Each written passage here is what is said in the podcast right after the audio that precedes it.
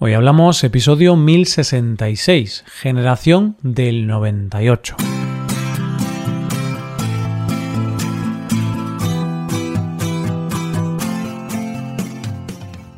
Bienvenido a Hoy Hablamos, el podcast para aprender español cada día. Puedes mejorar tu nivel de español usando nuestros contenidos premium como la transcripción, explicaciones, ejercicios y también el episodio extra semanal puedes hacerte suscriptor premium en hoyhablamos.com. Hola, oyente, ¿qué tal? ¿Cómo estás?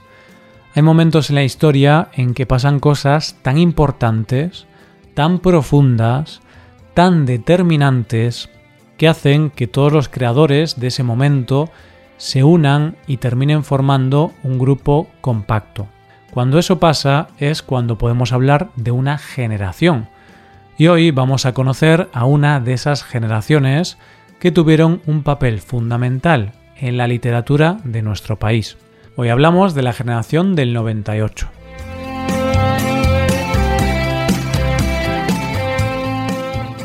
Hace unos días tuve que pasar por algo que llevaba intentando retrasar desde hacía ya algún tiempo, pero el otro día por fin lo hice. No tenía ningunas ganas de hacerlo, pero sabía que no podía retrasarlo más.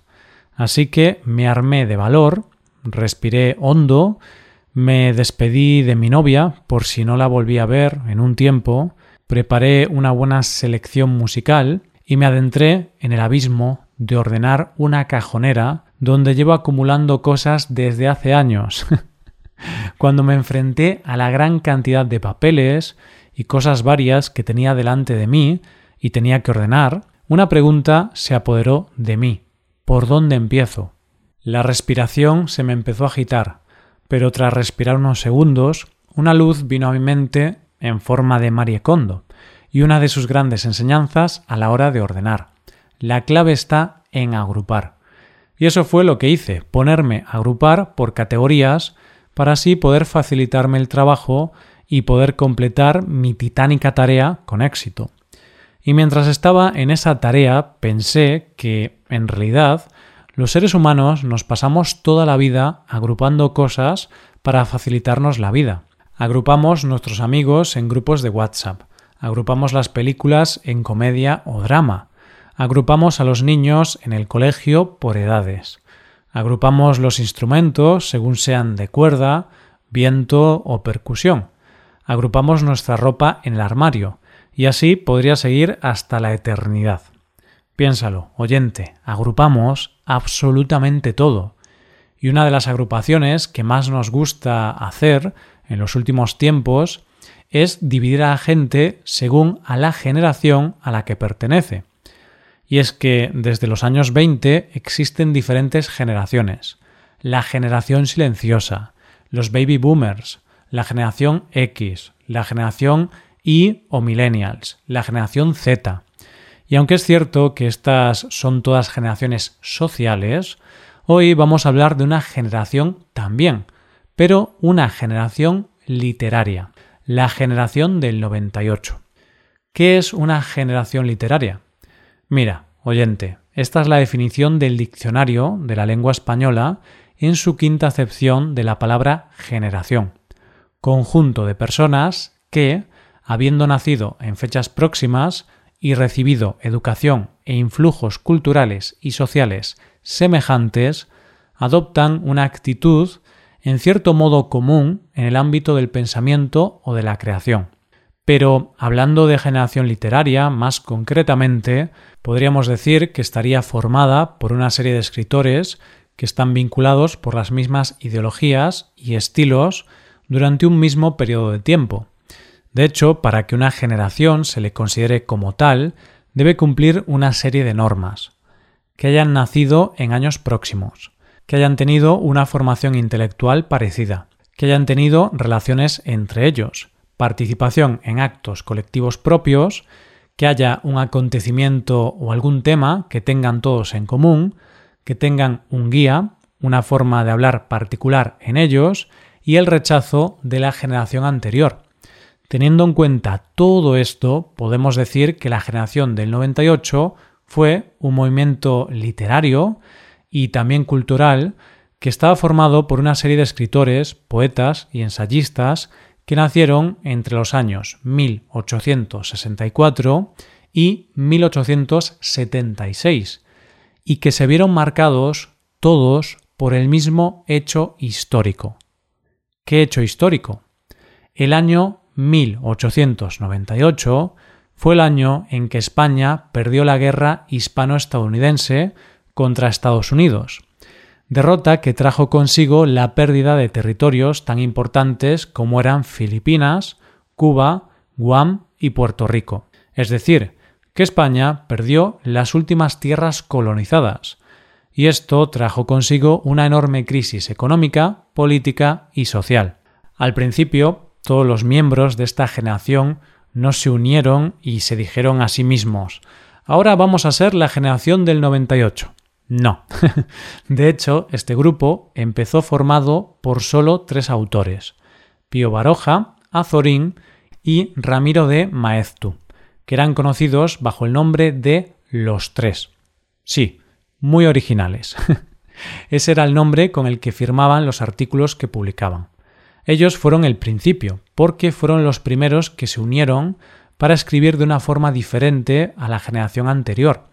Por decirlo de alguna manera, empezaron a escribir de una manera más fresca, más cargada de juventud y con una tendencia izquierdista. Más tarde se unieron al grupo los que serían los que formarían la generación del 98, como eran Ángel Ganivet, Miguel de Unamuno, Enrique de Mesa, Antonio y Manuel Machado, Ricardo Baroja, Ramón María del Valle Inclán, Gabriel y Galán, Manuel Gómez Moreno, Miguel Asín Palacios, Francisco Villaspesa, Ramón Menéndez Pidal, Jacinto Benavente, Carlos Arniches y Joaquín y Serafín Álvarez Quintero. Cuando lees los nombres, puede que te preguntes, oyente, ¿no había ninguna mujer en esta generación?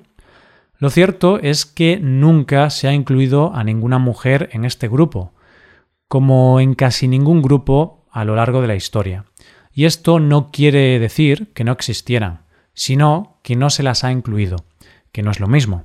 Pero lo cierto es que en el caso de la generación del 98 se ha abierto un debate para ver si algunas mujeres deberían ser incluidas. Yo te voy a dar los nombres de esas mujeres, aunque solo sea para que sepas que existieron son Consuelo Álvarez Pul Violeta, Concha Espina, Emilia Pardo Bazán, Faustina Sáez de Melgar, Carmen de Burgos, María de la O Lejárraga García, Clara Campoamor o Carmen Carr.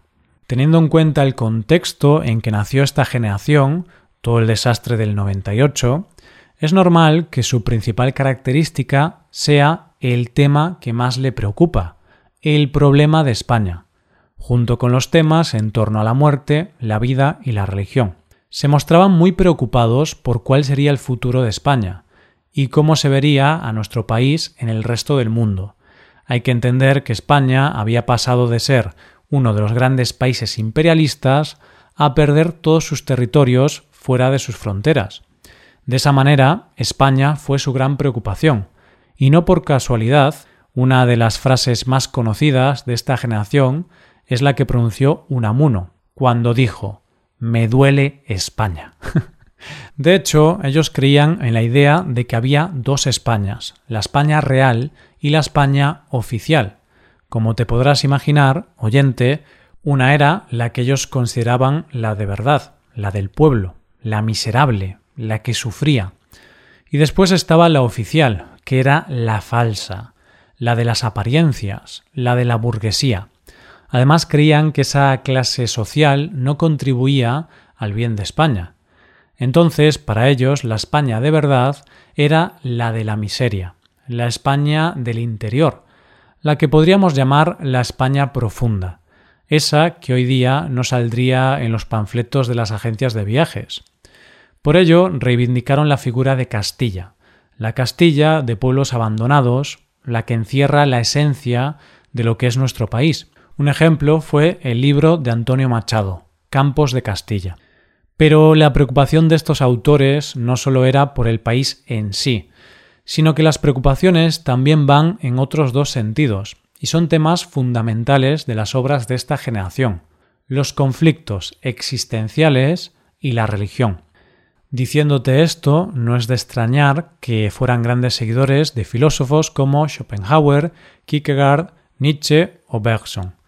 Los temas de sus obras giran en torno al sentido de la vida, la angustia que provoca el vivir, el paso del tiempo, el destino y todas las cuestiones que tienen que ver con el existencialismo.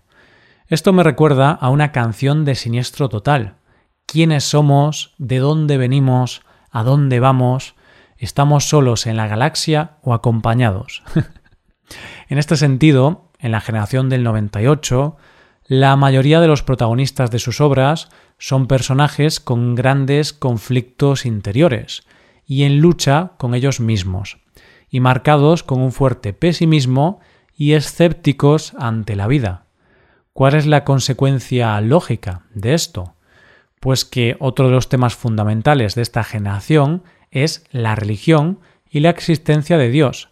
Y aquí sí que no fueron unánimes, pues había autores como Azorín que sí que creían en Dios, autores como Baroja que no creían para nada en Dios, y después estaban los autores que dudaban, como Unamuno.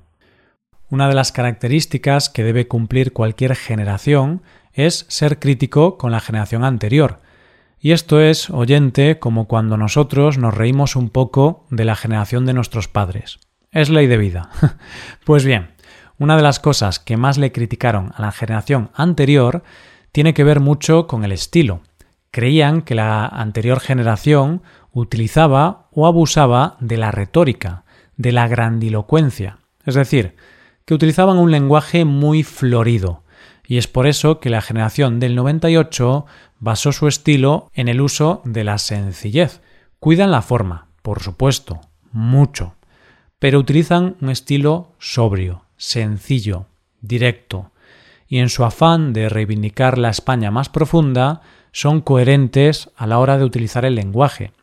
Y es por eso que una de las características de todos estos autores es que empiezan a utilizar en sus obras palabras castizas, muy arraigadas en nuestra forma de hablar, pero que estaban en desuso. Si te fijas, oyente, esta generación propone una vuelta a las raíces, a lo tradicional, a la esencia misma de lo que éramos como país. Escuchando esto, puedes pensar, oyente, que en realidad fue como una vuelta atrás o una involución. Pero lo cierto es que todo lo contrario, porque desde un estilo más sobrio, más de las raíces, renovaron muchas de nuestras formas literarias. Y así crearon una nueva forma de teatro como fue el esperpento, siendo una de las obras más geniales Luces de Bohemia, de Valle Inclán. La novela impresionista, siendo Azorín uno de sus máximos representantes. Este autor ya en aquellos tiempos jugaba con el espacio y el tiempo de una manera fantástica. Tanto es así que hacía que sus personajes viajaran en el tiempo y colocaba el mismo personaje en diferentes momentos históricos. También se creó la Nibola de Unamuno, como ya vimos en el episodio dedicado a él, que era una nueva forma de novela. Y Pío Baroja creó la novela abierta, en la que no había una estructura a priori, sino que era una novela en la que cabía todo. La generación del 98 fue una gran generación, con grandes nombres de nuestra literatura que han influido y seguirán influenciando a las generaciones venideras, y es que por mucho que todos estén agrupados dentro de una generación, y aunque por supuesto tengan características comunes, cada uno de ellos brilló con luz propia y consiguió encontrar una voz propia para hablar de un dolor común. Hasta aquí el episodio de hoy, y ya sabes, si te gusta este podcast, si te gusta el trabajo diario que realizamos, nos ayudaría mucho tu colaboración. Para colaborar con este podcast puedes hacerte suscriptor premium. Los suscriptores premium pueden acceder a la transcripción y ejercicios y explicaciones. Hazte suscriptor premium en hoyhablamos.com. Muchas gracias por escucharnos. Nos vemos en el episodio de mañana. Pasa un buen día. Hasta mañana.